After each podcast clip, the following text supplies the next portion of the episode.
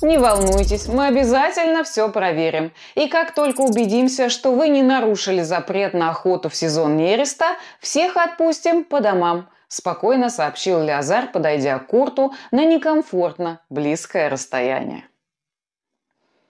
Все внутри сжалось. Капитан отступил назад и бросил умоляющий взгляд на Крафта. Тот еле заметно пожал плечами. Когда в дела Суба вмешивается ГСО, помощи ждать неоткуда. Закончив обыск команды, помощники Леозара переместились на пустынник. К счастью, членов экипажа отпустили, но обещали навестить, если обнаружат нарушение. Бросив на бледного капитана сочувственный взгляд, ребята разошлись. В этот день мало кто из них попадет домой. Понимая, что проверка обнаружит в трюме неопровержимые доказательства нарушения закона, подчиненные Курта предпочтут залечь на дно в трущобах Суба. Там, где полный хаос и беззаконие не даст ищейкам ГСО выследить их и арестовать.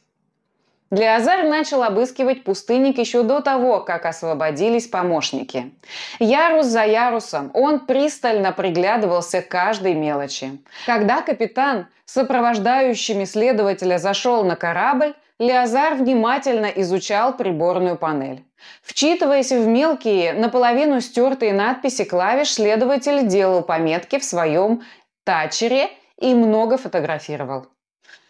Признаться, я ожидал большего. Мне сказали, вы один из лучших рисоловов Суба. Краем глаза, заметив хозяина корабля, проговорил Леозар. Капитан, непонимающе, нахмурился. Двигатель на ионно-шарнирной основе. Малоступенчатый манипулятор. Глядя на начинку, можно восхититься только одним. Следователь выдержал театральную паузу и насмешливо добавил, тем, что эта корыта еще способна ездить. «Это противозаконно?» – с вызовом осведомился Курт. Леозар оторвался от панели и посмотрел собеседнику в глаза. Тон капитана был дерзким и угрожающим. К такому обращению следователь не привык.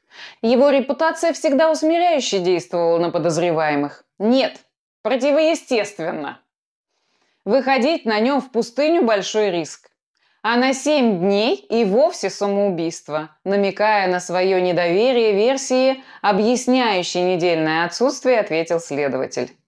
Переключив внимание с верхнего яруса, Леозар начал двигаться вниз. Теперь, когда к нему присоединились помощники, дело шло быстрее. Двоица в форме тоже вооружилась тачерами и заносила в базу каждый квадратный метр корабля. Капитан все это время был рядом и словно тень преследовал Леозара.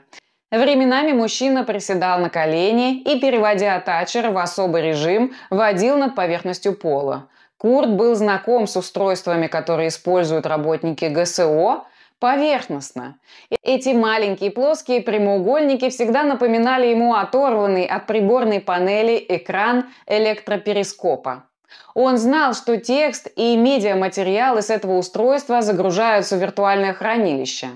Это обеспечивало сохранность собранной информации даже в случае смерти следователя или его подручных. Капитан вздохнул. Стоит ли Азару добраться до трюма и в ГСО сразу узнают о поимке самки в период нереста. Каждый рисолов знал, что в случае нарушения запрета на охоту его ждут пожизненные исправительные работы. Так Ультимус получал бесплатную рабочую силу, которой требовалось очень много. Наземный город требовал постоянного обслуживания. Концентраторы кислорода выделяли огромное количество ядовитых отходов. Никто из обычных жителей не рискнул бы работать очистителем утилизационных емкостей. Там работали только осужденные.